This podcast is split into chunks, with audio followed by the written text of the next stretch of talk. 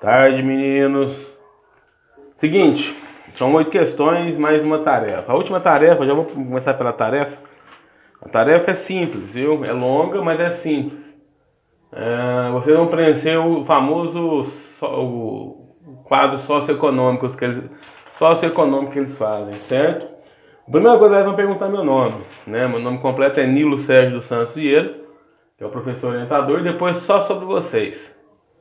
Certo? E-mail que vocês usam para entrar, aí vem tem geladeira em casa, tem freezer, se tem, então, tem acesso à internet, aí vem perguntando uma pancada de coisa.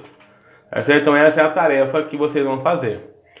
A primeira questão, certo? Ele aborda o sentido do preconceito, o famoso mimimi. O mimimi que a gente analisa hoje, o mimimi não está só do lado da esquerda, nem, da, nem não somente ao lado da, da, da esquerda. Isso também é ao lado da direita. Então a reclamação vem de ambos os lados. Certo? Então o termo mimimi vai encaixar muito bem naquele que ele quer mostrar ali. Ah, ele vai, uma famosa passagem do, do Martin Luther King, é uma charge onde o, o, o, Martin Luther King, no seu discurso, ele utiliza em 1964, 68, para 67, 68, essa época, onde a luta negra estava muito grande nos Estados Unidos pelos direitos. Né? Lembrando que você tem o Martin Luther King, que é o pacifista, que é pastor. Você tem o Malcolm X, que utiliza do, da questão humanista também, mas um pouco mais voltado ao campo mais da violência. Certos discursos são mais brutais dele. Mas nessa charge, ele aborda o Martin Luther King dizendo que tinha um sonho, né? I have a dream. Então, e no meio da charge tem um cara de camisa amarela falando isso é mimimi. Por que que está relacionado isso? Aí até que é relacionado sobre a questão que ainda a questão do racismo e do preconceito ainda é muito intensa. Sempre alguém vai reclamar de algo, certo? Então vocês vão analisar ah, todo esse cenário. Uma outra questão na questão levantada pela questão 1 é o poder da classe média. Certo? E a principal questão dos problemas que nós enfrentamos pode estar relacionado com a classe média, que mantém seu tradicionalismo, que mantém certas, certos quesitos para o seu conforto. Então vocês vão dar olhando isso, estão analisando toda a charge, interpretando a charge. Certo? Estou dando só umas dicas aqui para vocês. Na questão 2, ele aborda sobre contestado. Né? A revolta aconteceu no início do século XX ah, sobre que a disputa de terras é um contexto messiânico. Lembra de Canudos? Contestado também caminha pelo mesmo, pelo mesmo estilo. É messiânica, né? O Zé, Zé Maria, que era o, o Beato, que, que guiou a, o sertanejo na época, né? Que estavam tendo suas terras desapropriadas pela construção da ferrovia. Então ele vai levantar, vai fazer um levante muito grande. E o Estado na época brasileiro, que já vinha como Estado republicano, ele vai agir com crueldade. O que, que ele quer abordar na questão? Ele vai citar o, o cemitério. Onde está enterrado Zé Maria?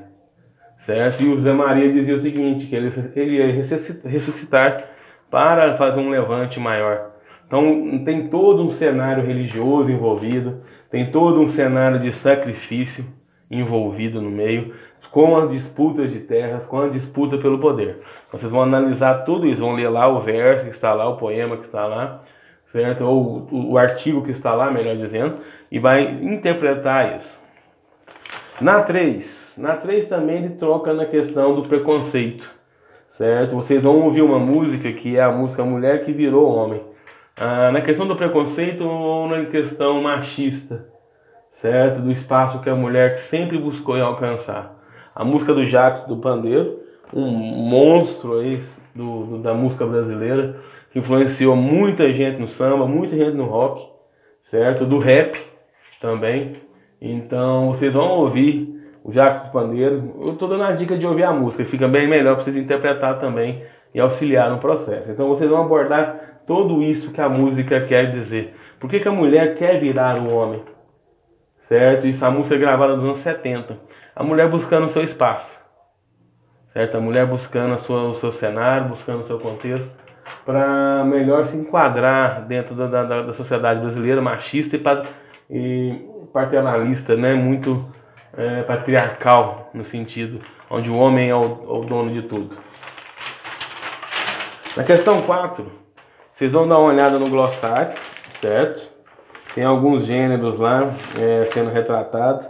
vocês vão falar sobre o contexto do Pernambuco.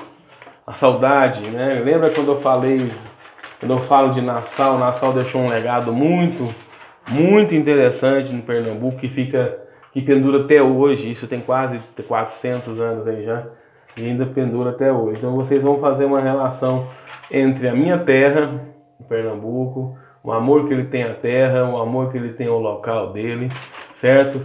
É, tentem trazer isso pelo amor que vocês sentem pelo local que vocês vivem, certo? Ele tem de partir, mas ele vai levar sempre aquele amor sobre a sua terra, na sua terra dentro de si, certo? Então vocês dão uma olhada lá, é um poema muito bonito, certo? Que, que lembra esse amor pela terra e é o legado que Nassau deixou. Quando Nassau interpretou, invadiu o Pernambuco e deixou esse, esse legado de liberdade cultural, acho que o pernambucano ainda leva isso até hoje à risca.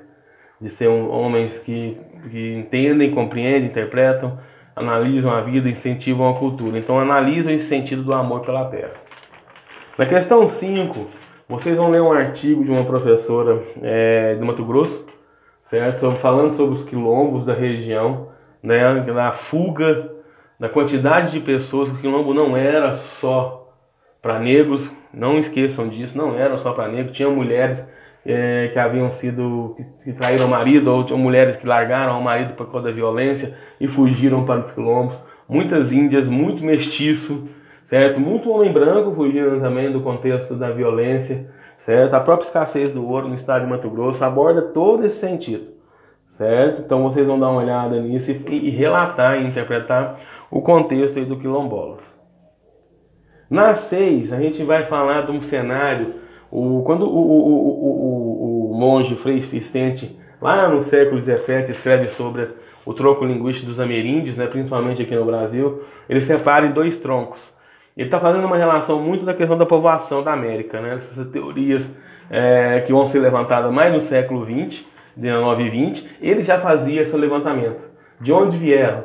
Ele faz uma relação com a Espanha, certo? Ele faz uma relação com a ilha é, dos Açores, ele faz uma relação... É, ele tenta traçar essa relação dos troncos linguísticos dos ameríndios. Aí onde ele divide em Tupi e Guarani, que é o maior tronco linguístico aqui do Brasil. Então vocês vão fazer também sobre essa ocupação territorial. Vão analisar o texto, interpretar e responder. Na questão 7, certo? Na questão 7 a gente tem uma, um levantamento sobre a questão entre os liberais e os conservadores. Isso durante a fase republicana e início da República no Brasil. Certo? Perdão, a fase monarquista com Dom Pedro II e o início com os republicanos no Brasil. Só que voltado no estado do Ceará, aonde o Ceará, os, os, os, os autores dos jornais, como ele vai falar lá, os jornais são é, de nascimento rápido, nasce e morre rapidamente, por causa do sarcasmo. Não é à toa que boa parte dos comediantes no mundo, do Brasil, vem da onde? Vem do estado do Ceará. Então vocês vão dar uma analisada nesse, no bom humor do texto, da maneira que ele aborda, da maneira que ele levanta toda essa, essa relação da sátira e do humor, certo? E uma outra coisa, o termo positivista. Como o documento tem de ser prova de tudo, o positivismo, infeliz, infelizmente, nessa teoria, ele favorecer a burocracia, né? ele põe como o papel sendo o instrumento principal da verdade. Então vocês vão relacionar também sobre isso. Na questão 8, vocês vão dar uma olhada sobre a questão etnocêntrica do brasileiro, a, ocupação como a sociologia aborda, como o meio transforma o homem, certo? Ou o meio ambiente também sofre as consequências. É uma obra literária que eles vão trabalhar muito interessante, que é Um Dia no Rio, certo? Por que Um Dia no Rio? As, as águas do rio seguem. Tem, às vezes, elas trazem a saudade, às vezes ela leva a saudade, certo? Ah, eu estava escutando um depoimento ontem no Fantástico uma senhora que faleceu, né? E ela falou, deixou um recado aos filhos que cantando é, à beira do rio, ela voltaria.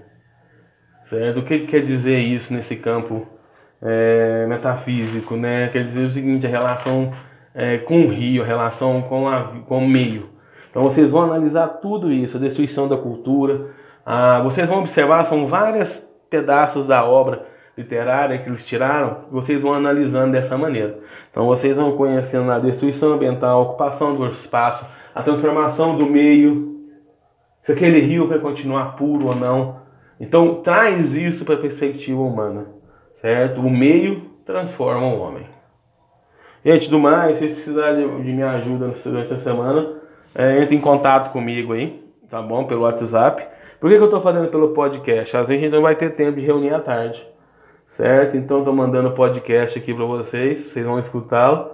Ah, como eu informei, a questão 9 é a tarefa é muito fácil, muito tranquilo. Tá muito boa a prova essa semana, muito tranquilo, certo? É pura interpretação. Ah, eu dei aí umas pitadas aí para vocês aí para facilitar na interpretação, certo? E lembrando, tem que entregar até sábado às 23h59.